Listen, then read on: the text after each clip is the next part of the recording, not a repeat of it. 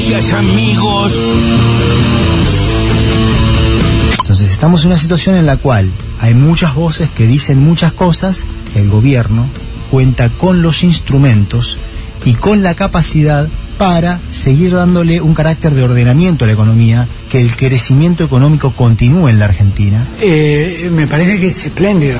Con el presidente del Banco Central, Miguel Ángel Pese. La decisión de, del Banco Central y del gobierno en general es evitar atacar este problema a través de, de la reducción de, de, la demanda y a través de un proceso recesivo o de un salto devaluatorio. Lo que estamos buscando es un incremento del financiamiento de las importaciones. Este enojo de más. ¿eh?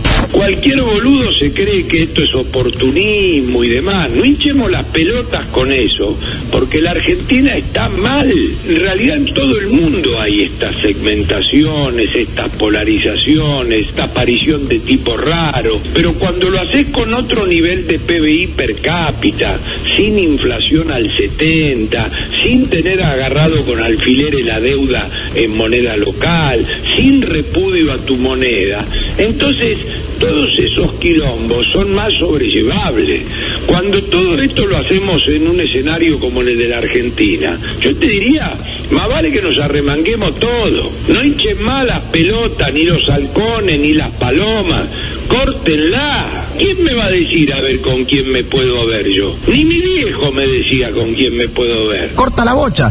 Cristina decía que los piqueteros eran hijos del neoliberalismo. Y comparto la caracterización. El kirchnerismo es hijo de los piqueteros. Es decir, sin los procesos de lucha social entre fines de los 90 y vamos a decir el 25 de mayo de 2003, no hubiese existido ese Néstor Kirchner que existió. Que existió a partir de la lucha organizada y no tan organizada de un pueblo que resistió las políticas neoliberales. Con los piquetes, con la organización de los cartoneros, con las empresas recuperadas, con todos los emergentes de esa etapa caótica que fueron los últimos años de Menem, los de De la Rúa y eh, los de Dualde. Y si no, no hubiese existido el kirchnerismo. Entonces los procesos históricos hay que mirarlos eh, de manera completa. Débil con los poderosos y fuerte con los débiles. A ver, en caso del chino Navarro, eh, Emilia no sé bien cuál es el cargo que tiene. En caso del chino, está en la Cámara como secretario de Relaciones Parlamentarias, que creo que es de legislatura de gabinete, sí. pero nunca lo vimos por la Cámara, muy pocas veces, y no se ha involucrado jamás en los debates del Parlamento. No estaría entre los funcionarios de funciones. Ese es un chanta de cuarta cada vez estamos más cerca. Y estoy contento de haber renunciado a un gran club de Brasil para volver a la ñata. ¿Cómo va el equipo hoy?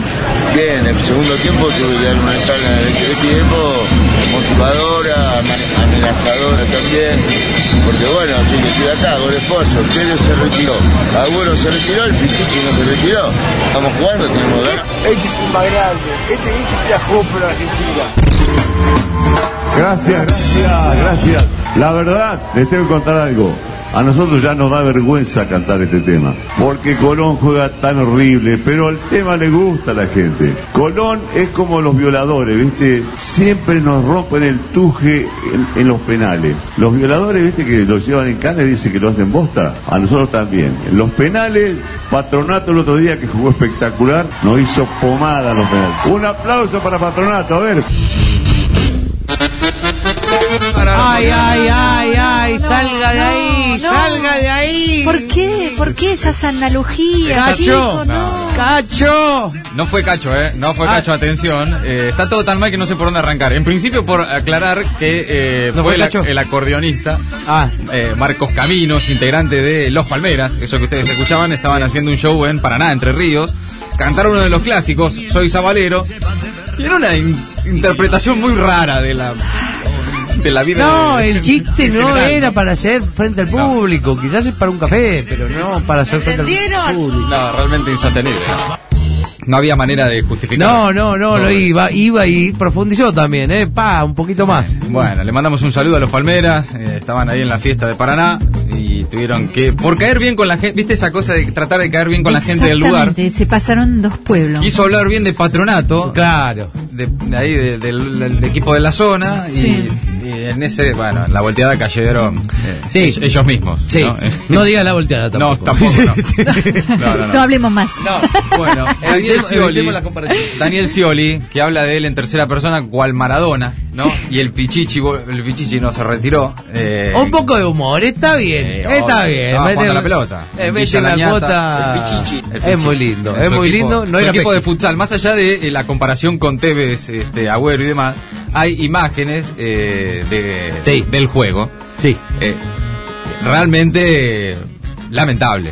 Eh, sí, está. Una definición, tal vez está fuera de juego, tal vez está fuera de ritmo, está, Sí. está- está descalibrada esa mira, pero las por lo menos dos jugadas que se observan, definición del Pichichi, solo, Solo al arco. sin arquero. Sin arquero. Cosas que ya no se hacen ni en, ni en los potreros de los barrios, que se queda uno allá arriba del, del pescador. Sí, sí, sí, sí. Así quedó. eh, una pegó en el palo solo frente al arco y la otra directamente no llegó al arco porque corrió un defensor y la sacó antes. Eh, como goleador deja bastante que desear. Esa- esas imágenes que se vieron de Pichichi, no, realmente. Eh, hay muchas imágenes de Pichichi jugando al fútbol, muchos goles. Por algo le dicen, el Pichichi en España es el goleador, el goleador del torneo. Pero no lo estaría demostrando. Veremos si, si en definitiva mejora el ex embajador Daniel Scioli. Que Gracias a por este pelota. momento que nos regalaste, Daniel. Un momento divertido. Parece Pesky, ¿no? Cuando habla. Sí, no, no, no, es. Pesky es tan bueno que no sabes cuál es cuál. Es que Pesky lo empezó a hacer este Scioli antes que lo empiece a hacer el propio Scioli. Es- este Scioli medio agrandado, que no sé qué, Sí, es que verdad. se come a todos los chicos crudos. Lo empezó a hacer Pesky antes que el propio Scioli. O sea que tal vez el propio Scioli escuchó a Pesky y Está dijo, imitando a "Mm, Pesky". Me gusta este yo. Sí, ¿no? que quiero decir este y, y- y lo tomó. Yo se le dije a Néstor, ¿viste? Que el, el Pesky, el, el Scioli de Pesky Está eh, en esa, está en inventó esa. todo. Los que están en una también son los del frente contra todos, entre todos y contra todos, ¿no? Muy bien. La verdad que hubo este fin de semana este, una, una alta discursividad tóxica eh, en la relación del frente de todos. El Cuervo Larroque contra Pérsico, eh, ahí escuchamos a Cecilia Moró contra el Chino Navarro. Sí.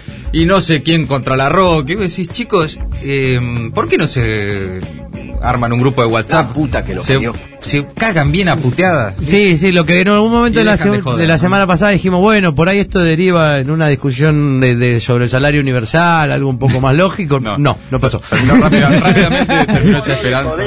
Ahí nomás. Escuchábamos también a Juan Grabois. eh, esto fue en el método. Interesante, ¿no? interesante, Con, sí. con Rebord. eh, está disponible en YouTube esa charla que dura como dos horas. Sí, y se cortó, y se cortó. ¿Cómo se cortó? Porque se les cortó la luz. Ah, por eso dura dos horas Dos nomás. horas nomás, si no, estaban para seguir, pero se les cortó Ah, apagón ah, generalizado. no sabía. Bueno, ahí eh, Grabois destacando la importancia de las movilizaciones, de las organizaciones sociales, de los piqueteros. Él dice en la llegada de Néstor Kirchner a la presidencia, es decir, él, él sostiene Grabois que el kirchnerismo es un espacio político que nace como de alguna manera de la crisis piquetera, ¿no? Es, Sí. es una mirada bastante, tal vez, este, parcial de, de Sí, bastante significa- difundida también, ¿no? Sí. Es que lo inventó Grabois, eso, no, digamos. no, que el kirchnerismo son hijos de los piqueteros, se Sí. dice. Sí. Me parece que es un poco más. Que es eso. hijo de, como un poco, de, es hijo del 2001. de la crisis. De la crisis, Ah, sin claro. duda, eso sin duda. Bueno, eh, ¿qué más? Melconian se reunió con Cristina. Fuerte eso, ¿no? Sí. Muchos se sorprendieron. Raris. No hinchen más las pelotas los, con los halcones y las palomas, dijo Melconian, eh, justificando también porque, eh, según él mismo contó, le trajo alguna repercusión el hecho de haberse reunido con Cristina. Sí, parece que lo llamó el otro día Mauricio. Lo llamó Mauricio a pedirle explicaciones, no sé Sí. por qué. Eh, y en Twitter el macrismo ese... ¿Cómo se llama? Desatado. Desatado, el paladar negro del macrismo desatado, como que se vendió... Melconian. Sí. Te imaginas, ¿no? Bueno, si- no, yo no lo quiero comprar tampoco. charlando con Cristina tres horas ahí, mano a mano. ¿eh? Sí, no, igual, charlar yo, está horas, bien, ¿eh? no, igual está bien, eh, no, no, tiempo. para mí no está mal que, que Cristina se reúna con él, pero No, idea, eh, no, la verdad que no lo sé. hay que No echarle. sé, sí, no sé, no sé. Pero ¿Cuál sería la reacción Sí. eh, si ese encuentro hubiese sido de Alberto, no? De Alberto No. Sí, no, ahí lo tenés. El entrevista. Bueno, sí. Muchas otras cosas se hubieran dicho. También habló Martín Guzmán, habló Miguel Pese. Muchas cosas. Está hablando mucho la gente, chicos. ¿Qué pasa? Bueno, bien. No todo hablen eso, tanto, ¿no? Entre las voces ¿Quedó destacadas claro del lo de día. Pese? Ahora las noticias en maldita suerte. Lejos del ruido. Alberto Fernández pidió en el G7 una nueva arquitectura financiera y el cese de hostilidades en Ucrania. El presidente dio hoy su primer discurso en las reuniones plenarias de la cumbre de G7 en Múnich con críticas a las finanzas internacionales, al rol de las economías centrales en relación a los emergentes, y es un pedido al Fondo Monetario Internacional para que replantee las sobretasas que penalizan a países deudores. Respecto de la guerra, recordó que la Argentina condenó la invasión de Ucrania por parte de la Federación Rusa y señaló que el conflicto es una tragedia que afectó a los flujos comerciales y la logística ya seriamente dañados durante la pandemia y según dijo también alcanzando ahora un punto crítico. El presidente llegó ayer a Alemania, mantuvo una reunión bilateral con Modi, el primer ministro de la India, tendrá similares encuentros con Boris Johnson del Reino Unido, con el, el, italiano Draghi, con el alemán Olaf Scholz y ya estuvo también con Ursula von der Leyen, la presidenta de la Comisión Europea. Que se corte el festival. El gobierno anunció medidas para frenar la salida de dólares vía importaciones. El Banco Central tomó este lunes nuevas medidas con el objetivo de evitar las maniobras especulativas sobre las importaciones y priorizar las necesidades de importación de energía y de las pymes. El presidente del Banco Central, Miguel Ángel Pese, explicó hoy mismo, acá en el Destape Radio, que estas medidas permitirán mejorar la balanza cambiaria, aumentar la posibilidad de acumular reservas.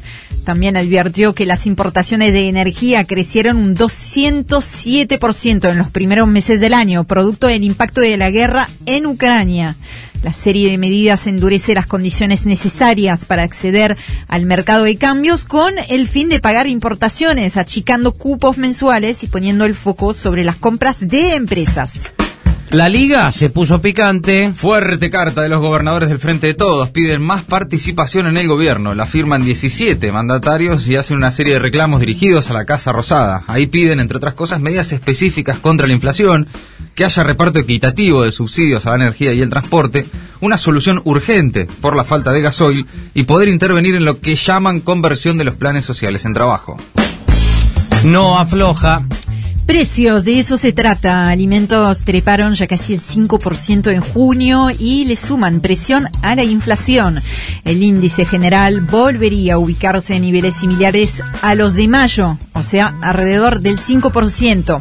Así se desprende de distintos relevamientos privados, ya que se estima que el rubro alimentos aportaría alrededor de 1,4 puntos al alza del IPC este mes. La pesadilla de la casa alquilada. Alquileres imposibles. Los departamentos de dos ambientes subieron 16% solamente en junio, mientras se debate la modificación de la vigente ley de alquileres con profundas diferencias entre oficialismo y oposición. Un nuevo informe del Centro de Estudios Económicos y Sociales Escalabrini Ortiz marcó la dificultad que tienen los inquilinos para cubrir la totalidad del alquiler. El promedio de las ofertas de departamentos de dos ambientes es de 58 mil pesos y de los de tres ambientes 80 mil pesos, sin contar las expensas y siempre según el barrio.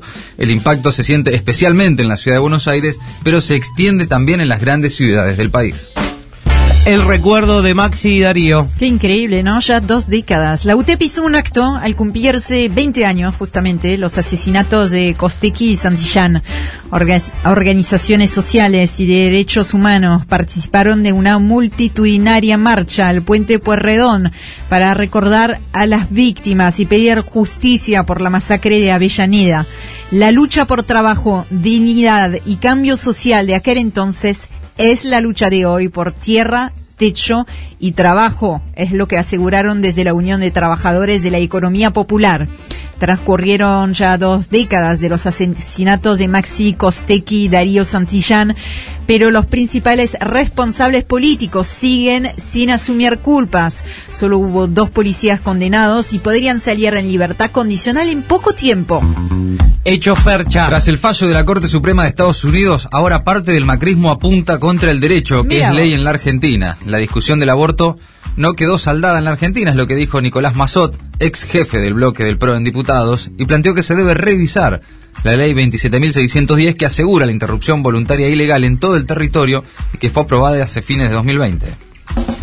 Lazo, complicado. Estamos hablando del presidente de Ecuador, Guillermo Lazo, que dispuso una reducción de los precios de los combustibles, uno de los principales, si no el principal reclamo de los manifestantes movilizados en las calles desde hace 15 días ya, y que expresaron su rechazo, esos manifestantes, a la medida por juzgarla insuficiente, sin garantías y que no compadece la situación de pobreza que afrontan millones de personas y eso según un comunicado de la CONAIE. Al mismo tiempo, en el terreno político, la Asamblea Nacional retomó este domingo el debate sobre el pedido de destitución del mandatario ecuatoriano propuesto por la bancada de Unión por la Esperanza, FINA, Rafael Correa. Tercera sesión prevista para mañana martes para finalmente lograr una definición. Maldita suerte. Agregamos una hora porque nos quedaban un montón de boludeces afuera.